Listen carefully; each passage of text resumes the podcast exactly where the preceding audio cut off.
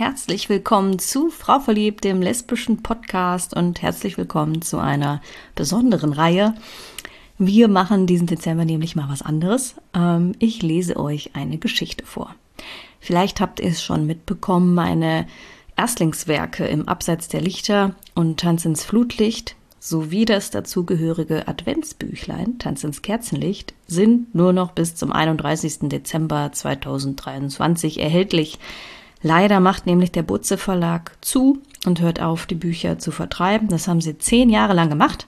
Ähm, das ist eine lange Zeit und ja, dennoch ist es echt bitter für mich, dass die Bücher dann nicht mehr erhältlich sein werden. Ich muss gucken, ob ich die noch mal irgendwie anders rausbringen kann, aber da habe ich noch keine Lösung gefunden. Also auf absehbare Zeit sind die dann leider einfach weg. Ähm, also, falls ihr Interesse daran habt, an einer lesbischen Coming-out-Romanze, dann ähm, schlagt noch schnell zu bis Ende des Jahres. Und ja, wir lesen jetzt hier im Dezember Tanz ins Kerzenlicht. Das ist ein Adventsbüchlein, was man in 24 Teilen lesen kann, also für jeden Tag im Advent ein kurzes Stück. Und ich dachte erst, ich lese jeden Tag ein kleines Stück. Dann habe ich angefangen mit Aufnehmen und habe festgestellt, dass die Folgen wahnsinnig kurz dann werden. Und ich glaube, für euch ist das nicht so ein geiles Hörerlebnis, wenn dann immer nach einem Mini-Abschnitt unterbrochen wird. Deswegen teile ich jetzt die Geschichte in vier Teile ein. Und ihr bekommt dann immer am Adventssonntag den nächsten Teil quasi. Ähm, ja, also wie gesagt, ich kann euch nur empfehlen, wenn ihr mehr über die Charaktere wissen wollt, die jetzt in dieser Geschichte auftauchen, dann holt euch vielleicht noch im Absatz der Lichter und tanzt ins Flutlicht. Mm, und ansonsten denke ich aber, die Geschichte versteht man auch so. Ähm, ja, ich werde es euch jetzt vorlesen und für die nächsten Teile werde ich kein Intro machen, weil wenn ihr die Teile dann hintereinander hört, wäre es ja blöd, wenn ich dazwischen laber. Also wundert euch dann nicht, wenn es nächsten Sonntag dann kommentarlos einfach weitergeht. Auf jeden Fall wünsche ich euch jetzt einen schönen Advent und viel Spaß mit Chance ins Kerzenlicht.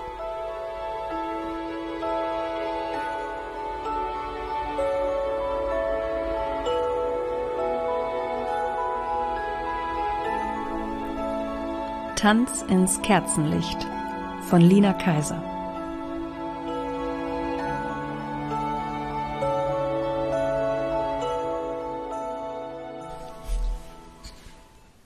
Ich kann dieses Lied nicht mehr hören. Milan lachte nur, als ich mir die Decke bis zu den Ohren hochzog und versuchte, das Gedudel aus der Box über meinem Kopf nicht mehr wahrzunehmen. Es war wenige Tage vor Weihnachten und egal wohin man sich drehte und wandte, überall säuselte George Michaels Stimme Last Christmas aus den Stereoanlagen dieser Welt. Auch hier, auf der Außenterrasse eines kleinen Cafés in der Altstadt, wo sich Milan und ich unter einen defekten Heizstrahler gesetzt hatten, um uns von einem hektischen Einkauf zu erholen. Zu meinen Füßen ragten Girlanden, Weihnachtsbaumschmuck und Pappsterne aus gigantischen Papiertüten. Alles Kram für die anstehende Weihnachtsfeier meines Fußballvereins, bei dem ich seit meinem Schulabschluss in jedem Sommer ein freiwilliges soziales Jahr absolvierte. Ich hatte mir davon ein paar Einblicke ins Sportbusiness erhofft, doch als FSJlerin war ich auch mit der durchaus sportlichen Aufgabe betraut worden, mich um die Dekoration des Festzelts zu kümmern. Stunden waren Milan und ich von Geschäft zu Geschäft gewandert, um halbwegs annehmbaren Kitsch zu kaufen – und dabei wären wir fast erfroren. Der dünnen Decke um meinen Schultern gelang es nicht, meinen Körper zu wärmen, und es gelang ihr noch weniger, mich vor dem schlimmsten Ohrwurm aller Zeiten zu schützen. Ach, Tinka, die ewig gleichen Lieder gehören doch zu Weihnachten dazu. Das ist Tradition, ein Stück Kulturgut. Das ist Quälerei. Du kannst dich vor dem Geist der Weihnacht nicht retten, Grinch. Bitte mach einfach, dass es aufhört. Hör mal lieber genau hin. Vielleicht lernst du ja noch was von dem Song, sagte Milan schmunzelnd und ich gab ihm einen Kick mit dem Fuß. Au, ich meine ja nur, letztes Weihnachten lief ja nicht so gut für dich. Ich schielte über meine gefrorene Nase zu ihm hinüber. Die Kälte hatte meinen gesamten Körper fest im Griff. Bis auf meine Augen konnte ich nichts mehr bewegen.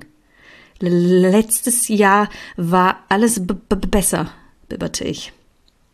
War's nicht, Du warst Depri, verwirrt und anstrengend. Ich war verliebt in eine tolle Frau, ergänzte ich seine Aufzählung. Auch um Milans Nasenlöcher herum glaubte ich erste Eiszäpfchen zu erkennen. Oh ja, und die tolle Frau sitzt jetzt in Hamburg und meldet sich nicht mehr bei dir. Sie hat mir durchaus mal geschrieben. Super selten. Sie hat viel Stress. Tinker, es ist vorbei. Das musst auch du mal kapieren. Soweit ich es vermochte, kniff ich die Augen zusammen, um Milan zu vermitteln, wie wenig ich von seinem Gerede hielt. Noch während ich das tat, spürte ich aber diesen Druck um die Brust, den man vielleicht ungeliebte Gewissheit nennen könnte. Denn wahrscheinlich hatte Milan recht. Letztes Weihnachten hatte ich mein Herz verschenkt und wenige Monate später bitterlich deswegen geweint. Wo ist Emilia jetzt? hörte ich Milan seufzen und dann die Melodie von dem furchtbaren Song mitsummen. Mein Blick schweifte trübsinnig über die gestressten Weihnachtseinkäufer, die um das Café herumwuselten. Und dann schreckte ich dermaßen zusammen, dass ich an den Tisch stieß und meinen mittlerweile erkalteten Winterpunsch über Milan verteilte. Alter, meine Hose! schrie dieser, während ich wie erstarrt in die Menschenmenge zeigte und sagte Da, da ist Emilia. Es war wie eine Erscheinung. Unter all den drängelnden Menschen mit ihren dicken Mützen und Wollschals, den vollen Tüten und gewaltigen Wintermänteln blitzte das Gesicht von Emilia Weidering auf. Nur zwei Sekunden hatte ich freien Blick auf ihr Antlitz, dann verschwand sie in der Menge und ich blinzelte ungläubig. Das sieht aus, als hätte ich mir in die Hose gepinkelt, motzte Milan, während er wie verrückt mit einer Serviette auf seinem Bein herumrieb. Tinka, wo willst du jetzt hin? Ey! Meine Augen suchten hektisch die Menge ab. Ich konnte sie mir doch nicht eingebildet haben, oder doch? Ehe ich mich versah, hatte ich den Tisch hinter mir gelassen und war eilig in die Fußgängerzone gerannt.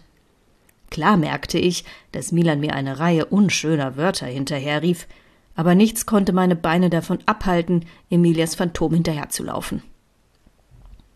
Ich stieß mit den Schultern gegen Passanten, stolperte, wanderte mit den Blicken von Rücken zu Rücken und von einem verkniffenen Gesicht zum nächsten, aber Emilia konnte ich nicht entdecken.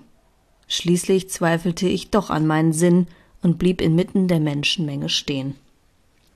Eine Hand umfasste meinen Arm und riss mich herum.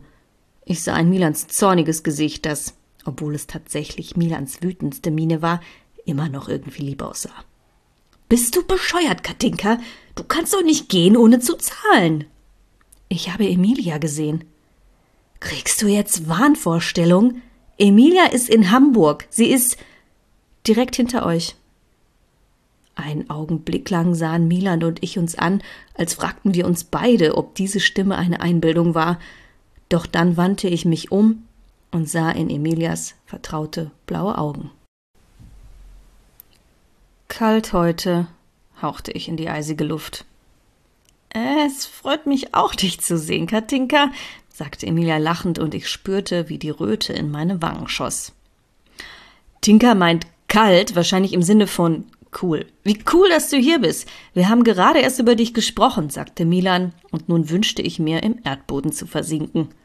Während Emilia erzählte, dass sie sich Urlaub genommen hatte, um die Weihnachtszeit im Kreise ihrer Familie und Freunde zu genießen, hingen meine Augen zwar an ihren Lippen und meine Ohren nahmen ihre Worte wahr, doch meine Gedanken waren längst dabei, sich auszumalen, dass dies unsere große Chance sein könnte, wieder zueinander zu finden. Wie läuft's denn so in Hamburg? übernahm Milan das Gespräch. Die Stadt ist toll, keine Frage. Auch mein Praktikum ist unglaublich spannend, aber auch wahnsinnig anstrengend. Es ist ein Wunder, dass es mit dem Urlaub noch so spontan geklappt hat. Tatsächlich sah Emilia müde aus. Unter ihren Augen lagen leichte Schatten. Sie lächelte dagegen an. Wie geht's euch denn? Gut, direkt nach Silvester werde ich meine Weltreise starten. Naja, und Tinka, sagte Milan im Plauderton, und beide richteten ihren Blick auf mich, wartend darauf, dass ich nun von mir erzählte. Ich, setzte ich gerade an, als sich eine uns gut bekannte Blondine neben e- Emilia gesellte.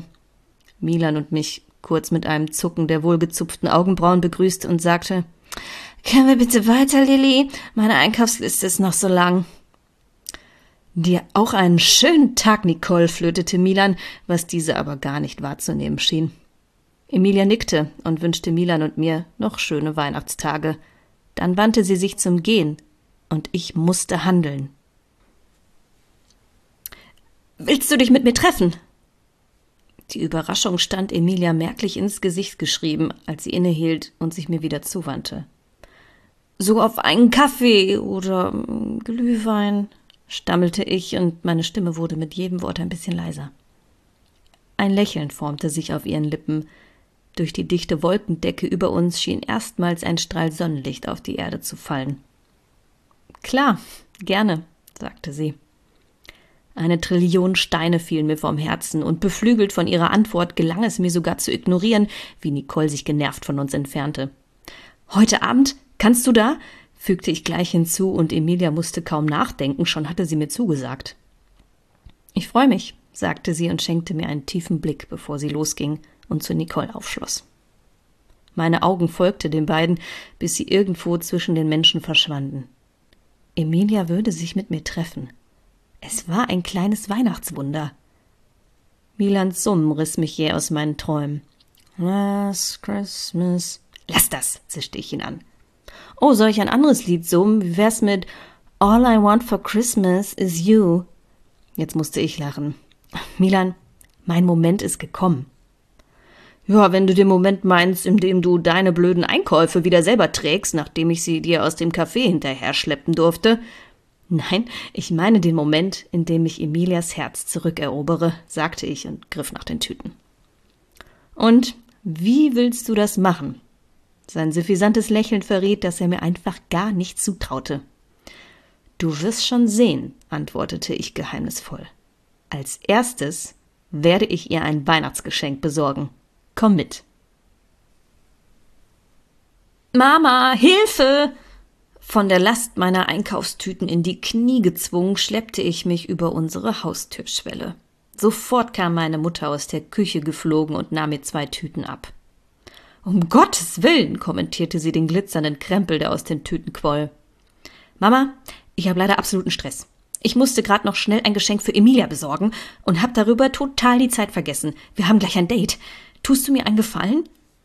Meine Mutter zog eine Augenbraue hoch. Die Emilia? Keine Zeit für Erklärung. In dieser Tüte da findest du mein Geschenk für sie. Ja, die kitschige Schatulle mit der Gravur. Frag bitte einfach nicht. Kannst du das schnell einpacken, während ich mich kurz frisch mache? Ach so, und das Memory da, das ist für das Wichteln. Guck nicht so, Mama. Das ist halt ein Scherz. Danke, Mama. Du bist die Beste. Schon war ich die Treppe hinaufgerannt, um mich in andere Klamotten und meinen neuen Wintermantel zu schmeißen. Als ich eine Viertelstunde später, schick eingekleidet, die Treppe wieder hinunterstürzte, lagen zwei Päckchen auf der Kommode neben der Tür. Mega süß, Mama. Vielen Dank, dass du schon beides eingepackt hast, rief ich und griff nach dem Geschenk in dem roten Papier mit goldsilbernen Herzchen drauf. Es wog etwas leichter in der Hand als das andere. Emilia würde dahinschmelzen, wenn sie es auspackte. Links das für Emilia, rechts das fürs Wichteln, hörte ich meine Mutter noch sagen, doch da hatte ich mich schon flatternden Herzens mit Ja, ja, total nett von dir verabschiedet und war aus der Tür. Ich traf Emilia zum Glühweintrinken auf dem Weihnachtsmarkt. Wir ergatterten einen Stehtisch nahe einer lodernden Fackel, mit bestem Blick auf das Treiben der anderen Marktbesucher um uns herum. Aber ich hatte sowieso nur Augen für sie. Und dann nervt mich Sibylle manchmal damit, dass sie sich bei mir über meinen Vater ausheult. Ich weiß dann gar nicht, was ich dazu sagen soll. Verständlich. Beziehungen sind einfach echt kompliziert. Oh ja. Weil es mich so beschäftigte, ihr Gesicht zu studieren und die Facetten, in die das flackernde Lichtes tauchte, war mir nur recht, dass sie die Unterhaltung anführte und ich einsilbig bleiben konnte. Doch dann entstand eine Pause, in der Emilia zu zögern schien und mehrfach an ihrem Glühwein nippte. Wie, wie sieht's denn da bei dir so aus? fragte sie. Hm, womit? Mit Beziehungen. Sie klang etwas heiser und nahm einen schnellen weiteren Schluck. Ich zuckte die Schultern. Wie soll's da aussehen? Naja, du weißt schon, vielleicht hast du jemanden. Plötzlich wurde mir ganz heiß. Hast du denn jemanden? Schoss es aus mir heraus, und ich öffnete mich kurz dieser Horrorvorstellung, an die ich bisher nicht zu denken gewagt hatte. Nein, erlöste sie mich schnell. Und du? In ihrem Blick sah ich eine für Emilia seltene Unsicherheit, die mir ein Schmunzeln entlockte. Sagen wir es so. Es gibt eine Frau, an die ich ständig denken muss. Ich beobachtete, wie sich Emilias Augen erst weiteten und dann, als würde sie sich zur Kontenance mahnen, wieder verengten. Ist das so? murmelte sie. Ich schwieg und sah sie nur an. Sie erwiderte meinen Blick, suchend, fragend. Ich lächelte, und sie tat es mir gleich.